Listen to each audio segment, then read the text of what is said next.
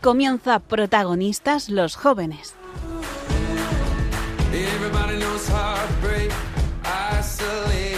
Desde Santiago de Compostela con el padre Javier García Rodríguez.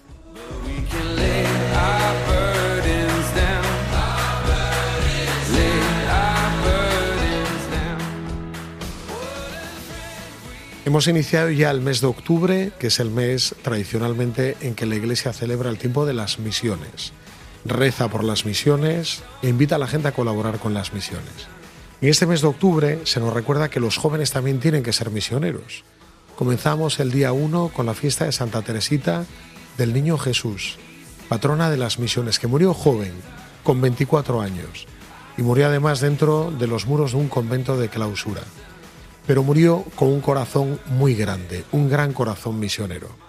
Quizás hacia afuera del convento no hizo muchas cosas, pero su corazón era el corazón de una gran misionera, viviendo en la vida escondida de un Carmelo.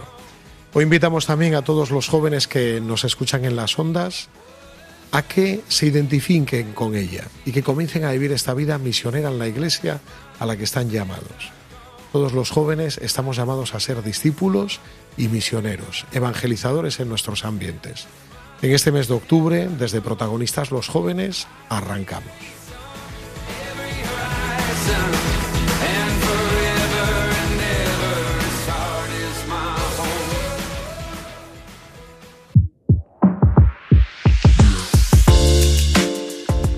Pues en esta nueva sección de esta nueva temporada, No me líes, no tengo vocación, con Dani Cuesta, nos va a traer un super tema, Elisa. La verdad es que sí, además hemos tenido muy buenos ecos del programa anterior, así que estoy deseando conocer el tema de, esta de este mes. A la gente le ha encantado la, nueva sección, Dani. Siempre estamos a tiempo de bajar el nivel, entonces. no, no, no. No, la expectativa se ha puesto como muy alta. Por eso, por eso, vamos a intentar mantener. Y sobre todo el título, No me líes, no tengo vocación.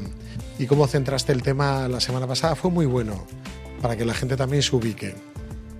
¿Qué nos quieres adelantar hoy? ¿Qué nos vas a tratar? Hoy vamos a hablar del Pórtico de la Gloria, que es una de esas obras de arte que a mí más me fascina y que más me lleva hacia Dios y que la tenemos aquí en Santiago de Compostela. ¿La conocías antes de vivir aquí o no? Sí, yo me acuerdo perfectamente. La primera vez que lo vi fue el 23 de abril del año 1999. ¿Y por qué te dejó tan marcado? Pues me dejó marcado porque mi tío me había dicho, dice, mira, cuando entres en la Catedral de Santiago vas a ver el Pórtico de la Gloria, que todo el mundo es súper serio y solo hay uno que se ríe que es el que se llama como tú, Daniel. Y entonces me acuerdo de llegar y buscar la sonrisa de Daniel, que me habían dicho que era el único que la estaba liando, y encontrarme con todo el pórtico. Hasta entonces no sabía nada del, del pórtico, pero luego ya sí me ha tocado estudiarlo en la carrera y demás, y es una de esas obras que yo creo que fascinan. Y cada vez que tengo la oportunidad de entrar, de verlo y, de enseñar a otros a verlo, es que me parece que es... Se conmueve. De esas cosas que todo el mundo tiene que conocer. No entiendo cómo hay gente que vive en Santiago, que estudian a lo mejor en, la, en el colegio mayor o bueno, en cualquier... y no conocen todavía el Pórtico de la Gloria porque dicen que había mucha cola o que no había entradas, no sé qué. O sea, tendrían que suspender la universidad solo por no haber ido al Pórtico de la Gloria estando un mes, pero un año sin verlo. ¿Y qué vínculo tiene? ¿Pórtico de la vocación? Pórtico, perdón, de la gloria con la vocación? Pues yo creo que voy a hablar un poco del maestro Mateo, porque me parece que la vocación tiene una parte que siempre hablamos de ella, ya hablaremos de ella otro día, que pensamos siempre en, en nosotros mismos, ¿no? encontrar mi camino, encontrar el sitio al que Dios me llama, el lugar de plenitud, el lugar de felicidad y tal, ¿no? Y creo que a veces, pero porque somos hijos de nuestro tiempo, al, hablar de la pregunta vocacional nos centramos demasiado en nosotros mismos y nos olvidamos de los demás. Totalmente, parece que buscando esa vocación queremos hacernos felices solo a nosotros y el resto pues ya que, que se las apañe para hacer felices. Claro, sí, date cuenta, o sea, hay vocaciones también de servicio, por ejemplo, y hay gente que dice, es que eso de hacer voluntariado o esa vocación de servicio tiene que ser muy gratificante. ¿Y qué estás pensando? En uno mismo, ¿no? Cuando realmente la vocación sí que es verdad que te llena a ti mismo, pero sobre todo te lanza hacia los demás. Y la vocación cristiana siempre te lanza hacia los demás. Por eso yo creo que es una responsabilidad encontrar la propia, la propia vocación. Y ese es el punto con el maestro Mateo. O sea, yo, del maestro Mateo sabemos muy poco. La gente, pues unos dicen que era de aquí, otros dicen que era de allá, no nos interesa. Pero lo que sabemos es su obra. su obra que es el, el Pórtico de la Gloria y conocemos su nombre. Y yo con, con el maestro Mateo y otros grandes artistas de, de la historia del arte, siempre me he preguntado qué hubiera pasado si ellos no hubieran decidido luchar por su vocación. O sea, son personas que reciben un don de Dios, clarísimamente, quien se pone delante del, del pórtico de la gloria ve que aquella persona tenía un don que Dios le dio y que le, bueno, le dijo de alguna manera, fructifica, ¿no? Como en la parábola de los, de los, De los talentos. talentos. Aquí tienes tus talentos y tienes que producir con ellos. Pero fíjate, el maestro Mateo podía haber decidido, no sabemos, imaginemos que era de un origen humilde o no lo sabemos. Podía haber dicho, esto es muy complicado, yo no tengo dinero, yo no valgo, podía haberse frustrado, yo no puedo estudiar. Y si, si no hubiera encontrado de verdad que su vocación era esa, que Dios le llamaba a esto y que podía hacer obras grandes gracias a lo que él sabía hacer, poniéndolo al servicio de los demás, no tendríamos el pórtico de la gloria.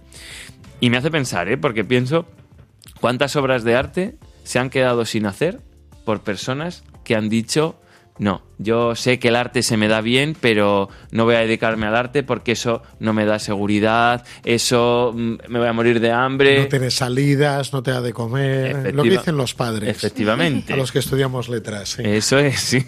Eh, pero claro, dices, ¿cuántas obras de arte como el Pórtico de la Gloria o como la que cada uno quiera se quedarán sin hacer en el mundo por personas que no luchan por su vocación? Es impresionante, sobre todo, el, el vincular, más que a la felicidad personal, más que verlo como una gratificación a la persona, el verlo como un sueño, o sea, como la vocación al final es respuesta a grandes sueños, a, que a veces nos conformamos y apagamos, ¿no? Sí, nos quedamos con, con cosas pequeñas. Entonces yo pienso, ¿cuántas personas que yo, o sea, acompañando a, a jóvenes, ¿no? Haciendo acompañamiento espiritual y ves que son gente que tiene una vocación clara a algo, pero que o se esconden o no están dispuestos a, luchar o no lo sé. Hay un, un compañero y amigo, el, el padre Nubar, que está en Barcelona, siempre dice lo mismo. Dice que cuando la gente dice, en este tiempo faltan vocaciones, él dice, yo creo que no faltan vocaciones, sino que faltan decisiones. Porque Dios sigue llamando, pero muchas veces somos nosotros los que no nos decidimos. Y pensamos que podemos ser más felices haciendo otra cosa.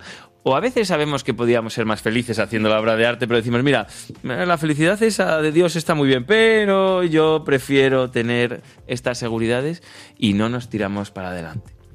Entonces, yo al ver al, al maestro Mateo, del que no sabemos nada, al ver el pórtico de la gloria, cuando lo vemos, o sea, vemos sus efectos en la vida de la gente. No pensamos de primeras, "Jo, el maestro Mateo se tuvo que sentir súper realizado. Cuando terminó el pórtico, puso ahí la última piedra y dijo, pues ya estaría, ¿no? Dijo, qué, realizado estoy, qué bien me siento, que, seguramente se sintió así. Pero lo que pensamos es, "Jo, el bien que ha hecho esta obra de arte a lo largo de la historia, ¿Cuánta gente se ha encontrado con Dios a través de ese, de ese Pantocrator, ¿no? de ese Cristo que está allí enseñando las llagas? ¿Y cuánta gente se ha conmovido? ¿Cuánta gente ha conocido la historia de la salvación a través de esa obra de arte? ¿Cuánta gente se habrá convertido viendo, pues, tanto en, otras épocas, viendo los castigos, ¿no? Lo que, lo que asustaba y viendo también lo que es el, el cielo? ¿Cuántas cosas habrán pasado de ahí que trascienden la propia realización o la propia felicidad o el propio bienestar del, del maestro Mateo? Y yo creo que es algo que tenemos que tener en cuenta al hacer nuestro propio discernimiento vocacional, que tenemos que poner el foco en los demás también, no solo en nosotros mismos. Ahí hay un caso similar, ahora cuando contabas lo del maestro Mateo, de cuando terminó la obra, pues a lo mejor no estaba, o sea, no sé, glorioso, ¿no?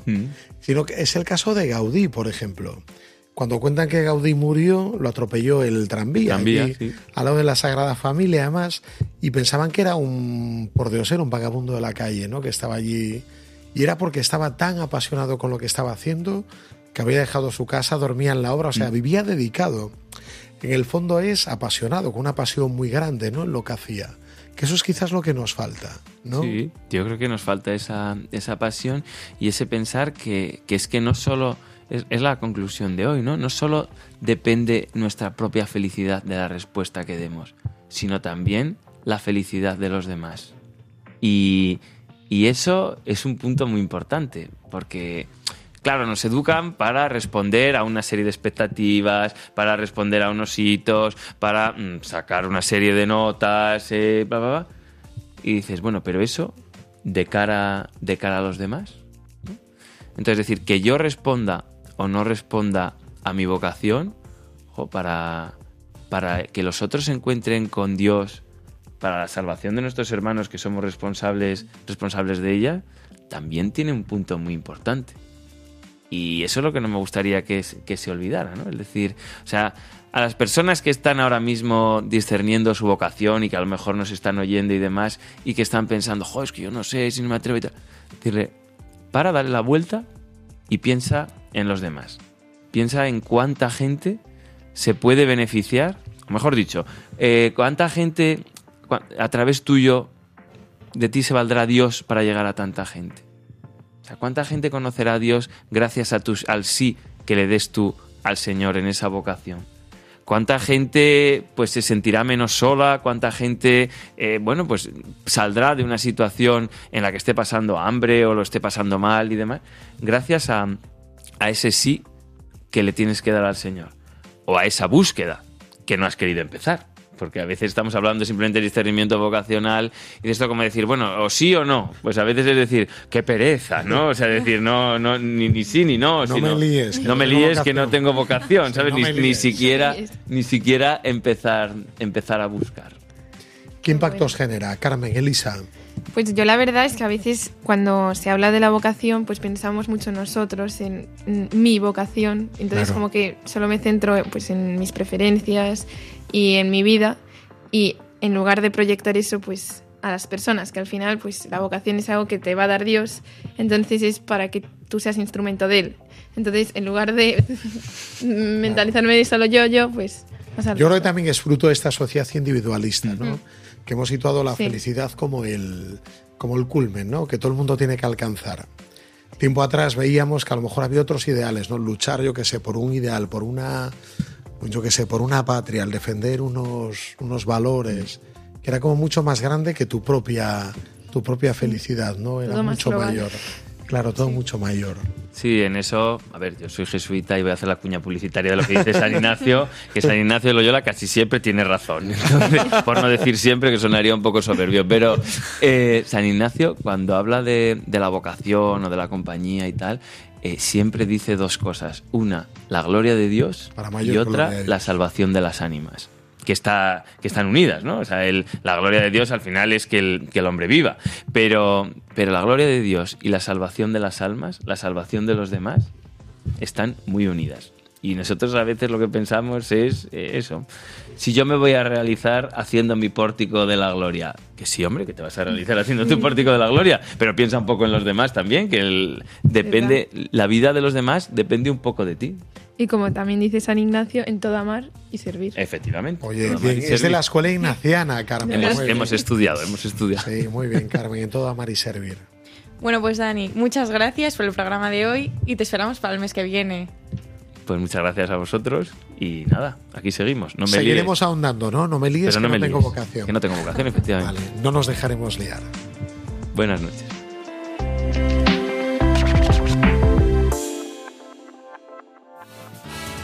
Para la libertad.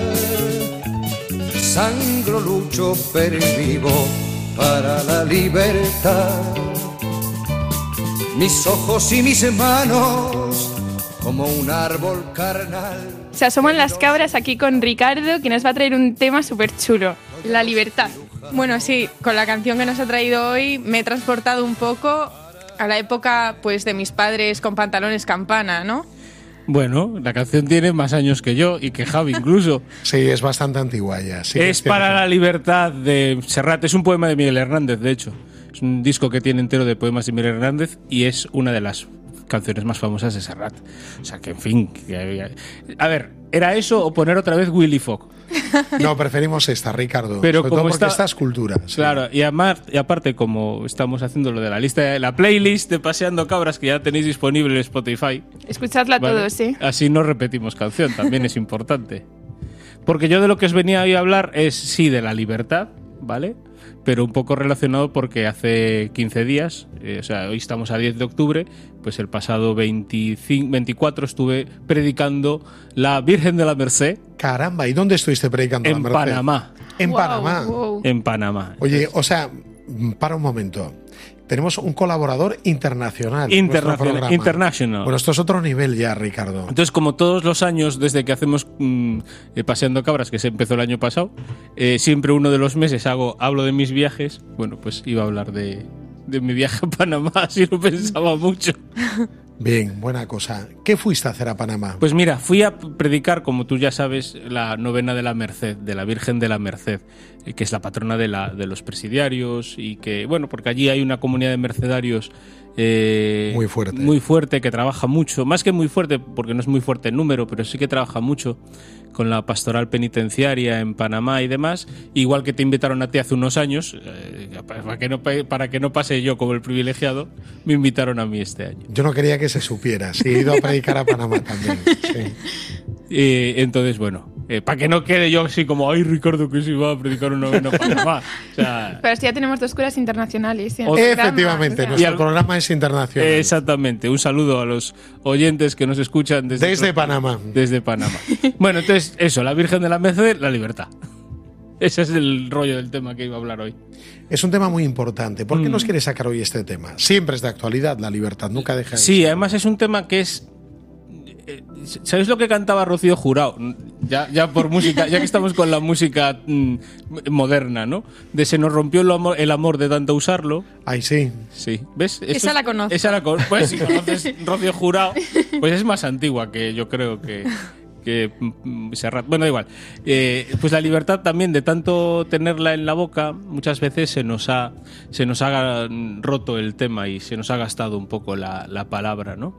Y, y yo creo que para, para todos los seres humanos que pueblan esta tierra y cabras también, es, es importante pues reflexionar de vez en cuando sobre qué significa ser libres y qué significa la libertad. Em, eh, habitualmente cuando hablamos de libertad, yo siempre me acuerdo de Pablo Domínguez, de, de- del sacerdote de Madrid, que, que falleció. Porque yo me acuerdo que justo, bueno, pues el curso que, que- que pasó, lo que pasó, estaba viniendo regularmente a, darnos algún tipo de formación y algún retiro y demás. De hecho, iba a darnos los ejercicios aquel año. Y nos hablaba de la libertad, y la libertad a veces la, la hablamos de, pues de varias, con varias preposiciones al lado, ¿no? Estar libre de, ¿no? O ser libres para. eh, estar libres de pues todas aquellas cosas que nos atan. ¿no? Y los cristianos tenemos que, que ser conscientes de que el Señor ha venido a liberarnos, y lo dice así muchas veces el, el apóstol San Pablo, ¿no? Liberarnos del pecado, de la esclavitud, de la muerte. Pero claro, a veces hablamos de la esclavitud. ¿no? Y, y nos queda como muy antiguo, 1860, Lincoln, los, los negros recogiendo algodón en, en Missouri, yo qué sé, cosas por el estilo. Eh, y sin embargo hay, hay esclavitudes modernas, eh, eh, el sexo, el alcohol, las adicciones, las drogas, eh, el trabajo incluso, incluso la nostalgia puede ser esclavizante para mucha gente, ya por enlazar con los temas de los de los de las cabras de, de estos últimos meses, ¿no? Que, que tenemos que luchar contra ellas, que nos permitan, o sea, esclavi- eh, o sea nos esclaviza todo aquello que eh, nos impide de alguna forma caminar hacia el futuro y construir un proyecto, un proyecto que sea nuestro, un proyecto que sea en el fondo el proyecto de Dios para nuestra vida. Inconsciente la sensación de que hay como muchas libertades ya sociales, Hmm, se han llegado como a grandes cotas de libertad. Y sin embargo hay grandes esclavitudes personales, Mm. individuales, que antes no existían. exactamente. O sea, es muy llamativo eso, Sí, por- proceso. a ver, yo creo que eh, la libertad no está reñida con, el, con los límites y no debería estar reñida con los límites.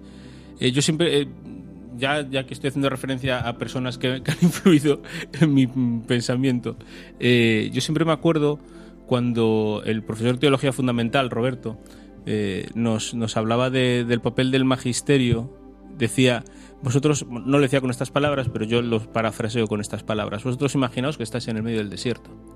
Si no tienes algún tipo de, de límite, algún tipo de señal, algún tipo de, de cosa que te indique por dónde tienes que ir, lo más fácil es que te mueras, porque no sabes para dónde ir.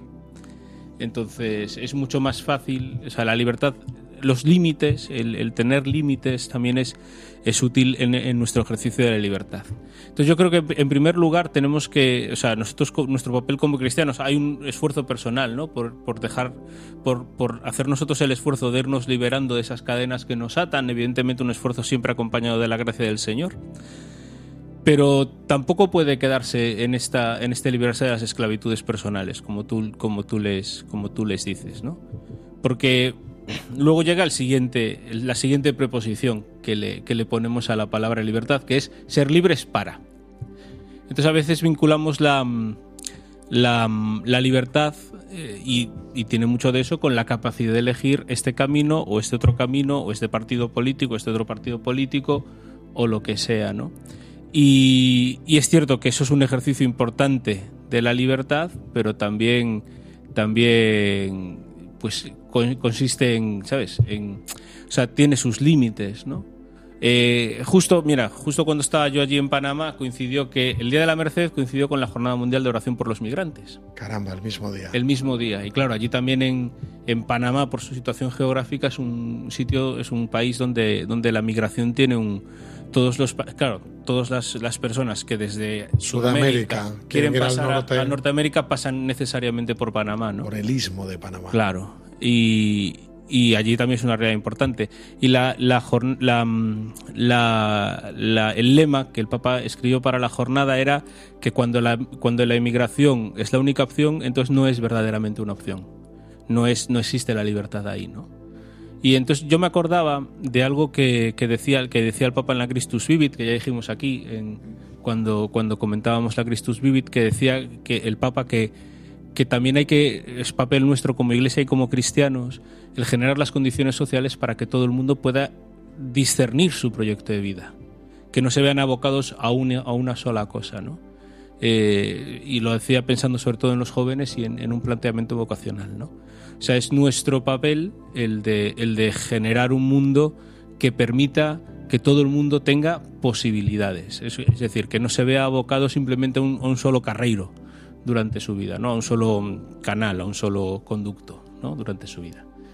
Y también me parecía me parece una cosa súper importante porque muchas veces la gente eh, vamos ya como metidos en cadenas de montaje y ahora haces esto, ahora estudias, haces bachillerato, eh, tienes tal, tienes no sé cuánto, luego tal, el máster, el DIN, tal, luego ya entras en la empresa y dices, ahora a los tres años tienes que hacer nada, luego eres junior associate no sé cuánto, luego junior associate de tanto, etc. Y, y, ya no tienes poder de elección en tu vida. ¿Os sentís así vosotras? Un poco. Un poco encajonadas, sí, ¿no? Dentro como que de ya no se establece en un camino y mm. tienes si que no seguirlo. lo sigues, mm. algo va... Mm. Parece que va mal.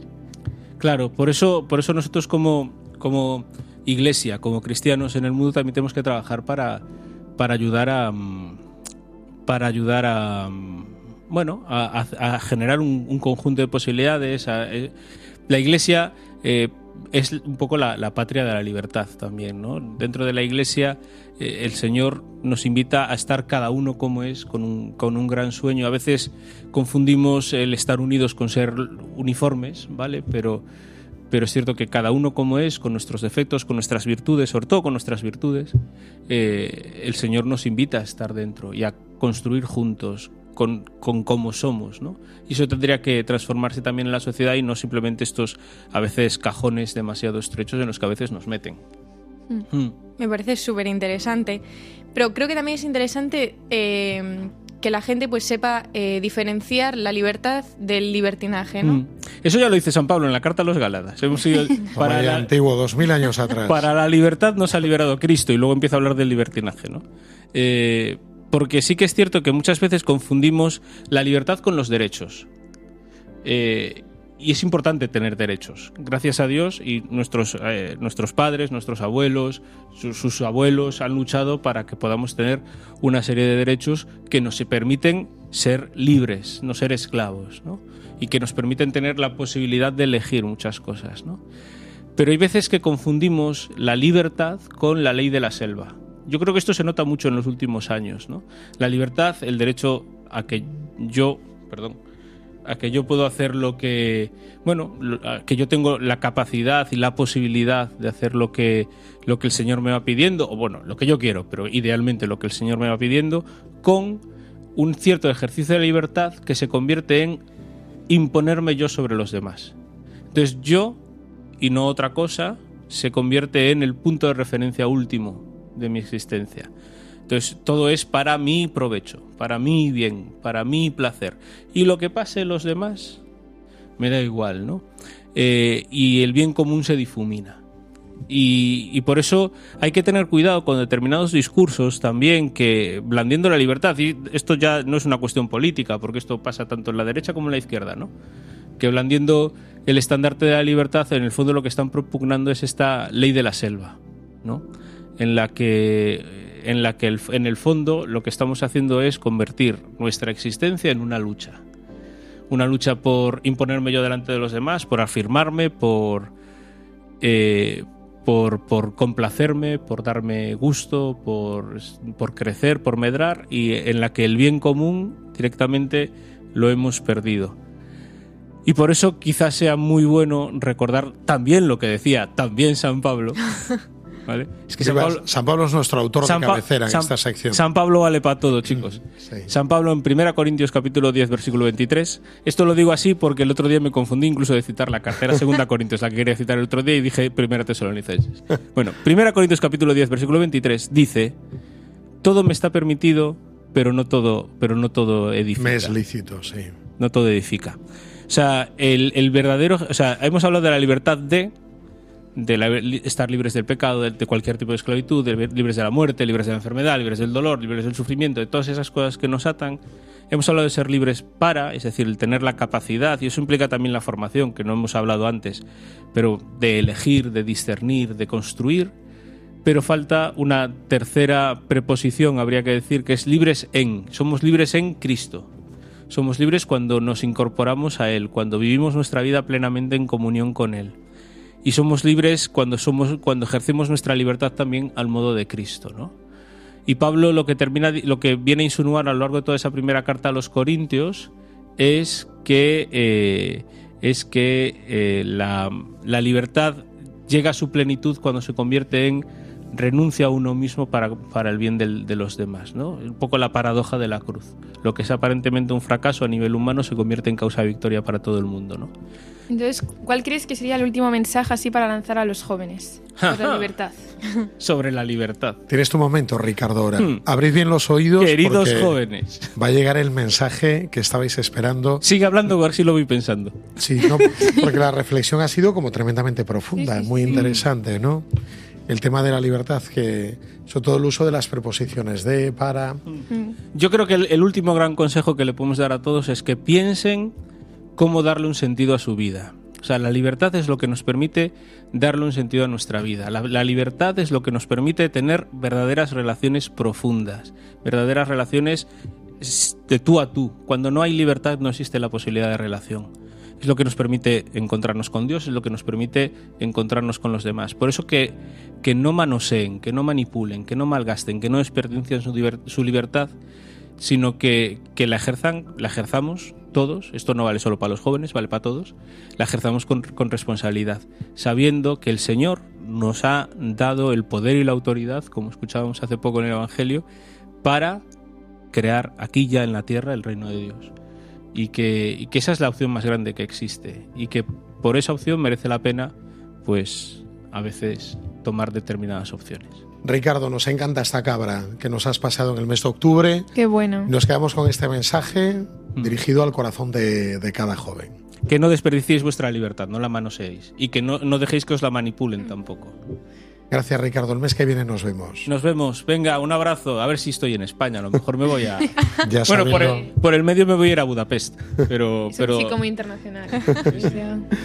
buenas noches, Ricardo. Gracias. Venga, buenas noches a todos.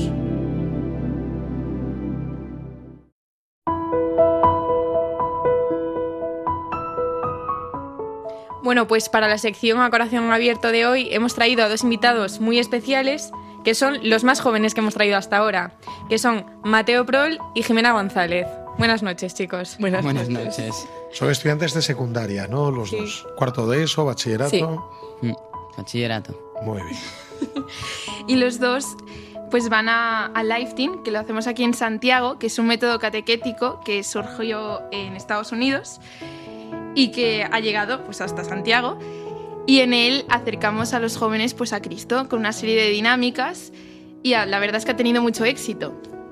Vosotros, a ver, contadnos, ¿cuándo conocisteis Lifting y cómo lo conocisteis? Pues em, fue en la época de la pandemia porque em, mi mejor amiga venía siempre a casa a comer. Yo no fui a Lifting ese primer año porque pues estaba el COVID aún. Entonces, pero sí que es cierto que a partir del campamento diocesano de ese mismo año, pues dije, venga, ya se ha perdido más el miedo al COVID. Entonces dije, pues voy, porque además voy con mis amigos y es hablar de- del Señor. Entonces, maravilloso. ¿Y tú, Mateo? Yo empecé a finales de 2021, cuando estaba acabando la pandemia, y empecé a ir a Lifeteam porque un vecino mío, bueno, la amiga de la madre de, una- de un vecino mío me invitó para ir y pues me pareció buena idea y fui. Qué bueno. ¿Y por qué continuáis yendo al Lifting? Porque al final, o sea, sí que es cierto que empezamos siendo 15, o sea, éramos pocos. Eran dos small groups, cada uno de 7, 7, 8, pero bueno. En la Y- terminología de Lighting, los small groups, que es muy inglés, para nuestros oyentes que a lo mejor no saben, son los grupos pequeños, que formáis los que participáis. Entonces sí que es cierto que el primer, bueno, el segundo año éramos esos, pero fueron aumentando a partir del tercero en 2022 y empezamos a ser eh, 40, 50 y creo que ahora mismo somos como 60. Entonces, Sois un montón. Sois un montón. sí. Demasiado, y al final, yo creo. Y al final, o sea, de pasar a ser pocos a ser muchísimos es como una gran familia y es maravilloso que se vaya multiplicando. Y al final el hecho de estar hablando de Dios y compartir pues las mismas creencias es precioso. Sí, es que además eh, yo veo que es muy contagioso, que muchos traéis amigos, que lo difundís por el colegio. Y bueno, pues eso es muy bien, muy bueno porque es una manera de hacer apostolado. ¿Y vosotros creéis que la IFTI nos ha ayudado pues, a acercaros más a Dios, eh, a Cristo?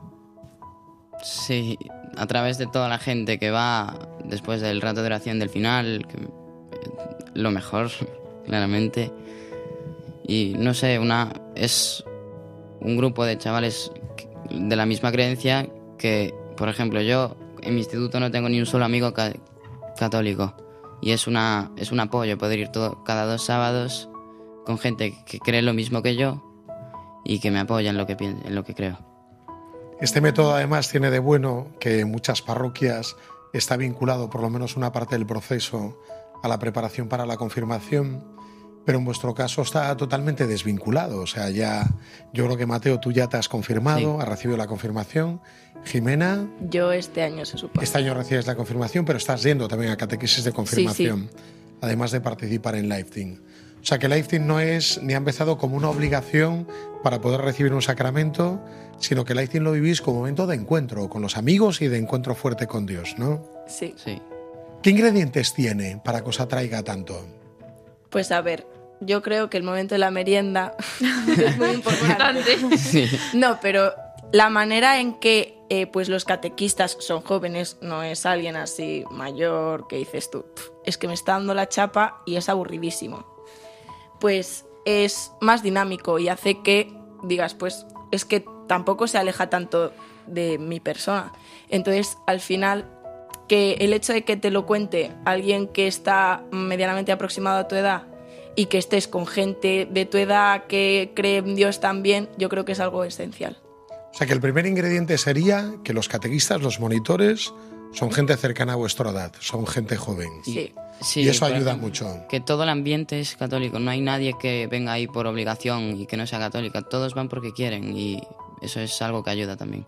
Eso es un plus, ¿no? O sea, la gente va libremente porque quiere encontrarse y quiere conocer más a Jesús. ¿Qué ingredientes más diríais? El tema de los monitores, el tema del ambiente también, que es un ambiente muy católico. ¿Se os ocurre así algún ingrediente más? El hecho de que todos participemos. El, por ejemplo, la, la adoración es, pues mira, podéis cantar esto o pensad unos cantos y los cantáis y es algo que me parece que hace que se- eh, los adolescentes se acerquen más al Señor. Qué bueno. Hablan de acercarse más al Señor. O sea, que os ha ayudado a acercaros más al Señor Sí. en este tiempo. ¿Y notáis un cambio en vuestra vida después de ir a Lifetime y así? Sí. O sea, sí que es cierto que, a ver, la etapa de la adolescencia es un momento en el que te replanteas todo y dices, "Pf, es que me gustaría ser así, me gustaría ser así. Y pues sí que es cierto que hay momentos en los que dices, "Pf, pues es que no sé qué me pasa. Y después de ir a Lifetime, encontrarte con el Señor y rezarlo, y dices, anda, mira, pues me pasa esto puedo arreglarlo de tal manera. Y lo mejor es que tienes a gente, sobre todo los catequistas, que te ayudan muchísimo y puedes preguntarles cualquier cosa. Qué bueno que puedan encontrar pues esa comunidad que mucha gente pues ansía encontrar esos jóvenes eh, con sus mismas Con sus mismas con inquietudes. sus mismas inquietudes. Claro. Mateo, tú también vas con tus hermanos, ¿no? Tus Sí. hermanos mayores. Sí. ¿Cómo lo viven ellos? Porque claro, no vais, no vas tú solo, vais tres en total. Igual ¿Es que- importante en casa que vayáis a Lifetime? A ver, no es lo principal, por ejemplo, Luis cuando tiene partidos va a los partidos, pero no, es una cosa que queremos hacer todos y que no, no nos cuesta ir. ¿Y O crees sea, que te unió más a tus hermanos el hecho de ir a Lifetime? uf, pues no sé. Bueno, que sepáis que Mateo, los oyentes, es el más joven de los tres y los otros dos además son Eh, mellizos sí, o gemelos, mellizos, son mellizos. mellizos. O sea que es el tercero en discordia. Otro ingrediente también que decíais, que a lo mejor no verbalizabais, pero sí que ibais diciendo todo el rato, era el tema de las amistades. ¿En qué se diferencian los amigos de Lifetime de los amigos de, yo sé, del instituto, del equipo? ¿Hay alguna diferencia? Pues sí que es cierto que en el instituto es como, uff, es que si digo esto a lo mejor me van a empezar a criticar, cualquier cosa, tienes ese miedo de ser juzgado. Pero cuando compartes algo que es lo más importante, que es el Señor, o sea, es que se van ahí todos esos de, uff, es que me van a juzgar, es que no sé qué. O sea, el hecho de compartir al Señor me parece que hace la, la- la amistad muchísimo más unida y me parece que la hace mejor. ¿Quieres añadir algo, Mateo? El No, tema de la amistad, los amigos que has hecho en Lifetime. Yo creo que es la libertad de poder hablar de lo que tú crees con gente que también cree, o sea, porque por lo mismo que dice Jimena de ser criticado en tu día a día Sí. por las creencias que tienes. Y eso te ayuda, o sea, no tienes a lo mejor otros espacios donde poder hablar, ¿no? No, yo creo que no. Qué bueno. Los amigos de Lifething, yo tengo entendido también que no son solo de aquí, de Santiago Ciudad, sino que vienen de muchos otros sitios para participar. O sea, que hacen como un gran esfuerzo para, para poder venir, ¿no? Sí, y además, o sea, es. Nos preocupamos todos por todos y es algo de. Pues es que los de Coruña llegan a las cuatro y media, entonces estamos todos a las cuatro y media esperándolos en la estación y después, pues vamos y les llevamos y nos despedimos todos. Es siempre siempre les acompañamos a la estación porque coger un tren cada dos semanas no sé es, es algo Tiene mérito, ¿eh? Es un esfuerzo, Sí, ¿eh? sí, el sí. que hacen, sí. y bueno pues lo único que podemos hacer es al menos acompañarles hasta allí darles Eh. compañía hasta que se vayan Nuestros oyentes no lo saben, pero yo voy a desvelar este secreto también. Las chicas que os entrevistan y os acompañan me han dicho también que también son monitoras vuestras. En Lifting y Eds han participado este verano en el campamento también que habéis hecho. ¿Qué os está aportando a vosotras el participar con estos adolescentes, el acompañarles? Pues la verdad, o sea, ellos nos, nos enseñan un montón de cosas, como que nos enseñan un amor de Dios muy, muy puro, muy sencillo, y a mí, a mí me encanta, no sé. Es muy... Sí, sobre Muy todo positivo. eso. Aprendemos un montón de ellos. Y bueno, espero que ellos también de nosotros un poco, Un poco. Claro. saquen algo en limpio. Sí. Yo creo que también que es como muy importante, ¿no? Al final esa, esa relación que se va forjando entre los, los adolescentes de Lifting, también los monitores, porque no solamente os ven un día a la semana, sino que un poco os acompañan, os quieren. Luego coincidimos pues, en las convivencias que tengamos, en los campamentos, en las jornadas mundiales de la juventud, en todas estas actividades. ¿Valoráis mucho la presencia de, y la implicación de los monitores? Sí.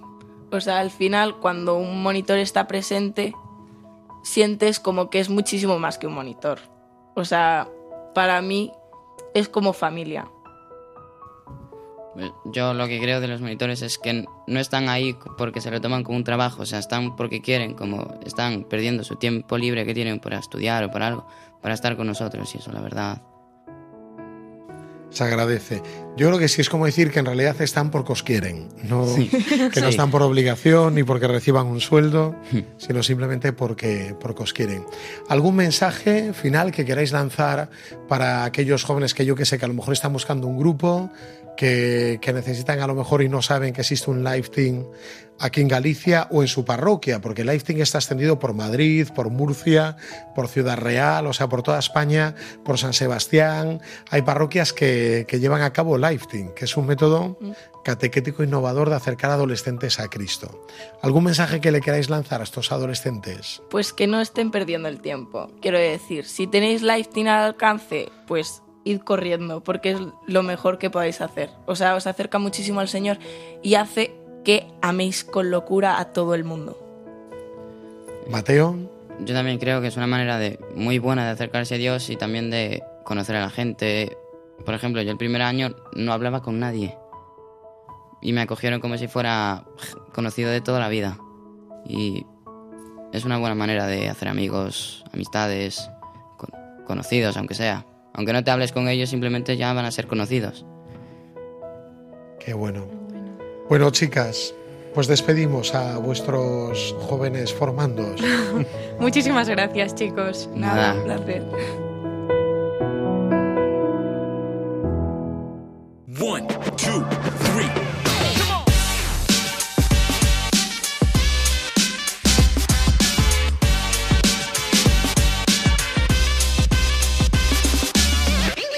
Estamos llegando ahora al final de nuestro programa de la mano de Chris Cons con El amor en las ondas y nos trae un tema súper interesante. ¿A qué sí, Elisa? Pues la verdad es que sí. Últimamente le han llegado un montón de preguntas a Chris sobre las amistades, pero como eran preguntas un poco concretas, hoy nos trae pues el tema de la amistad en general, aprovechando ahora pues el inicio de curso y así, conociendo a gente nueva, pues nos va a hablar un poco sobre eso, ¿verdad, Chris? Sí, porque bueno, era como eso, muy concreto y dije, bueno, pues amistad, amistad tóxica, todas estas cosas me parecía interesante. Así que ahí yo voy. Es un tema muy interesante, sobre Sí. todo para los jóvenes el tema de la amistad es fundamental. Mm, Sí. No, y iba a decir, aparte ahora que empieza el curso y que estamos como entablando esas nuevas amistades eh, o conociendo gente nueva, pues el- es bueno tener algún criterio y conocer quizá un poco alguna personalidad que puede haber ahí para que no nos acabemos metiendo en relaciones que nos acaben haciendo daño de, de amistad simplemente, ¿no? Que esto aparte luego gea- genera patrones que nos acaban hiriendo y nos acaban generando pues también problemas más a largo plazo. O sea que yo creo que es bueno esto conocerlo. Y hay que recordar a la gente que las amistades se escogen, no vienen dadas. Así como la familia sí, tenemos los padres que tenemos, la genética, pero las amistades las escogemos. Sí, sí, es importante escoger bien porque somos como son las personas con las que nos rodeamos, o sea que sí. Entonces, pensaba yo un par de, em, bueno, de patrones o así, de conductas, de amistades que me parece que son un poco, que son muy comunes a día de hoy y que están haciendo bastante daño pues a las personas o en relaciones y así que sería bueno bueno tratar. Por un lado sí que veo mucho el tema de las dependencias emocionales, que no sé si vosotros también, pero eso como gente que tiene mucha la necesidad de mm, bueno, de tener unas amistades de las que dependes vitalmente y si no es que me muero. Eh, que aquí hay como dos perfiles distintos. Uno, por un lado, están las personas que son muy... em, y tienen ese perfil de tengo que salvar al otro y tengo que ayudar al otro y tengo que darle al otro. Entonces como que dan todo el rato y dan en exceso sin buscar recibir nada a cambio. Que esto es un error. Hay gente que dice, no, el amor es mm, dar sin esperar nada. No, no, es que el amor es recíproco. Entonces sin- tienes que esperar algo y tienes que, que- recibir también. Entonces estas personas que normalmente... em, han experimentado en su infancia, sobre todo, bueno, pues como que han tenido que tener mucho cuidado de, de- de otras personas, pues han hecho, por ejemplo, la figura más de madre o de padre que de hijo, o, o han tenido que cuidar excesivamente pues a algún familiar, pues quizá un hermano o lo que sea. Bueno, pues este tipo de personas, cuando se hacen mayores, siguen como perpetuando y reproduciendo eso de no tengo que salvar, tengo que cuidar al otro, tengo que esto. Y estas personalidades se juntan a veces con otras que son, bueno, se les llama parasitarias, eh, pero esto es una feo parasitaria, ¿no? Pero son personalidades pues como que, lo, que es lo contrario, no necesito recibir y entonces busco constantemente eh, esto, el, que me cuiden, el que estén atentos a mí, el que estén todo el rato conmigo, el que me adoren, el que me presten atención. Entonces, eh, cuando una personalidad de estas se junta con la otra, que aparte la otra suele ser, eh, pues, pues mostrar, exageran mucho las, lo- los problemas, ¿no? Que tienen, pues una cosa, bueno, una cosa que te pasa, pues la exageran un montón. Entonces, de repente esto me duele muchísimo, todos les afecta un montón. Vienen, ¿no? sobre todo son personas justo, pues que han vivido, eh, bueno, que tienen un apego más, más ansioso por haber tenido de pequeños un apego ambivalente, que esto es cuando nuestros padres, por ejemplo, eh, pues a veces les cuidaban y a veces no les cuidaban, sobre todo de bebés, ¿no? Entonces a veces pues tenían necesidades y a veces estaban ahí, a veces no.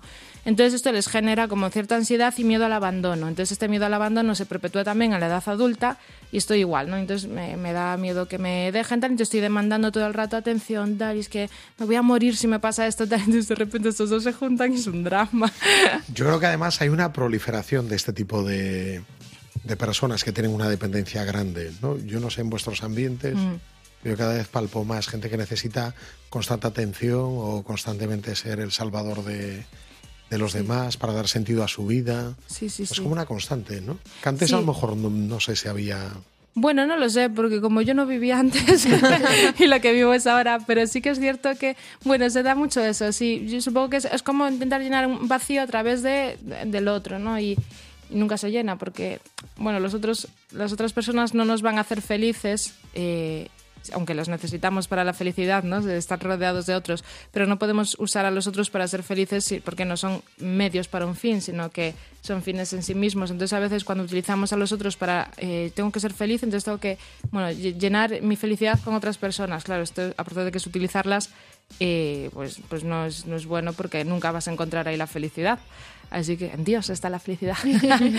pero, pero es verdad. Entonces, bueno, a veces se puede generar esto. Entonces sí que es muy habitual. Y es bueno estar atentos. Tanto reconocer nuestros propios patrones, que no pasa nada. Oye, pues es que pues sí que noto que tengo mucho miedo al abandono, me siento un montón de veces solo, tal. Bueno, pues ya está, esto es reconócelo, ve haciendo este proceso de sanación y reconociendo qué pautas de tu comportamiento pues, pues no son buenas, ¿no? Eh, cuando estás llamando la atención, cuando estás exagerando algo, cuando eso eh, estás sintiendo una un miedo, un abandono, una sensación pues que es exagerada. Y por otro lado, también reconocer, oye, por mucho que quieras ayudar a los, a los demás, genial, pero tú no eres el salvador de nadie, ni eres el psicólogo, ni eres el coach, ni eres nada. O sea, bueno, si, lo eres, si no te pagan, amigo, no, no hagas esa función. Entonces, eh, una cosa es ser amigos y ayudarnos unos a los otros en, en esa relación recíproca, y otra es, pues ya el estar haciendo esto. O sea, que, que- que esto es, bueno, reconocer nuestros propios patrones para no reproducirlos. O sea, Primer tipo entonces de amistad tóxica en esta noche. Sí. Los que generan esa dependencia. Sí. Y luego pensaba que hay otro tipo de personas que a mí me preocupan mucho. Y aparte es que ahora, la verdad, como vi con Matías mucho al parque, lo veo en los niños ya pequeños. Para los oyentes. Cristina, Matías, eso es, Matías es el hijo de que Cristina. tiene un añito y poco. Y entonces yo ahora voy al parque y, y- y veo a los niños y les escucho y digo, uy, por favor. Cuando llegan Estás a la adolescencia. Claro, es, es como una clara manipulación emocional, ¿no? Entonces, bueno, he pensado, bueno, cosas. El caso es que digo, jo, pues se da mucho también un perfil que es como muy tendiente a esto, un poco... A ver, no es que sean perfiles patológicamente narcisistas, pero sí que tienen algún rasgo parecido a esto, ¿no?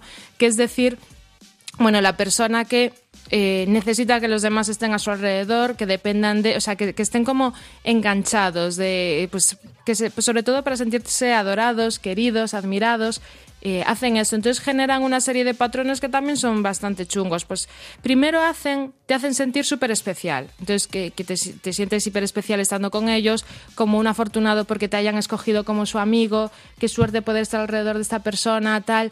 Y de repente te va como generando esa propia persona, bueno, te va a ir como aislando de los demás, poniéndote como somos amigos súper especiales y al mismo tiempo empieza a hacer cosas un poco chungas de, de, pues intentar celarte, intentar eh, hablarte, o sea, te habla mal de ti mismo a veces, bueno, cosas de estas, ¿no?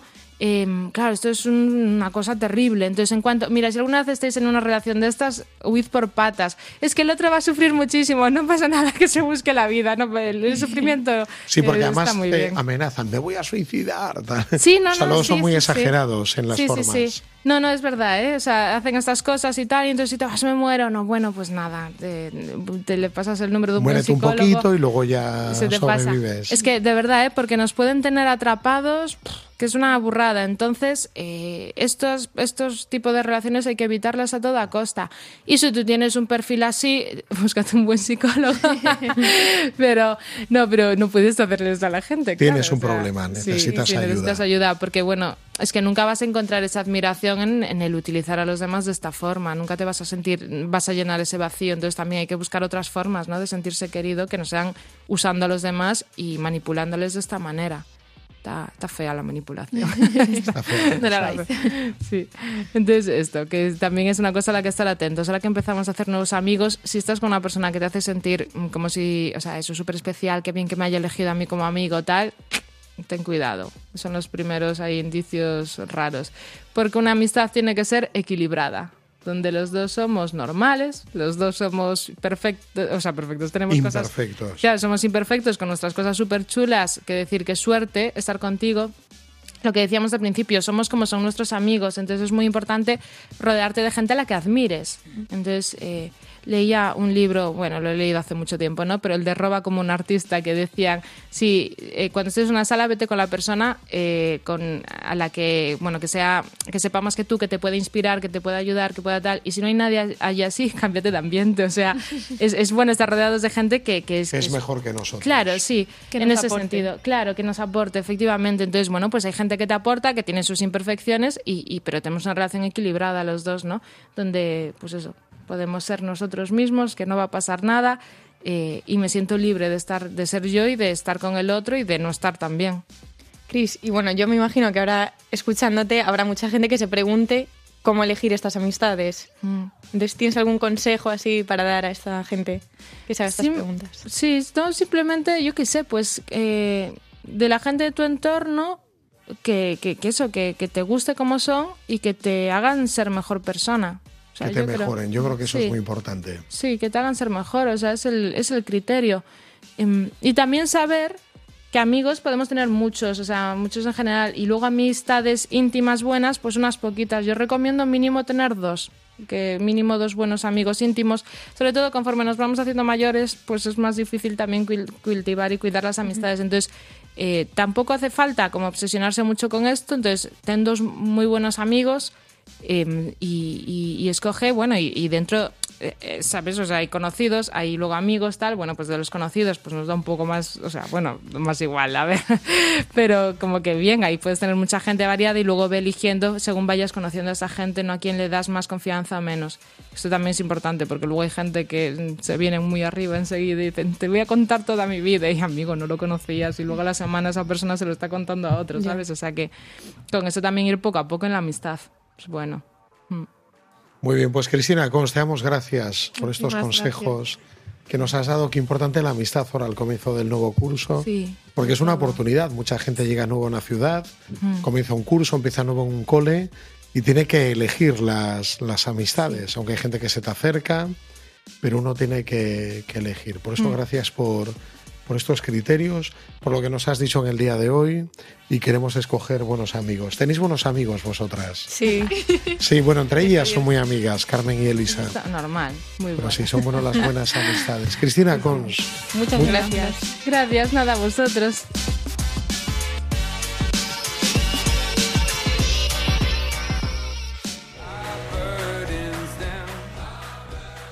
Oye, Carmen, ¿no te ha encantado el programa de hoy? Me ha encantado muchísimo y me encantaría incluso volver a escucharlo. ¿Qué puedo hacer? Pues mira, en la página web www.radiomaria.es, en el apartado de podcast, ahí lo encontrarás. ¿Y si quiero escribirlas? Pues en protagonistas los jóvenes 1 arroba radiomaria.es. Nos dejas tu mensaje. Que nos dejen el mensaje, eso es la información. Y también sabéis que el mes próximo nos volvemos a encontrar aquí en los micrófonos de Radio María para todos los oyentes. Os animamos ahora a seguir en las ondas de Radio María, la radio de la Virgen. Buenas noches a todos. Buenas noches. Buenas noches. Así concluye Protagonistas los jóvenes. Hoy desde Santiago de Compostela con el padre Javier García Rodríguez.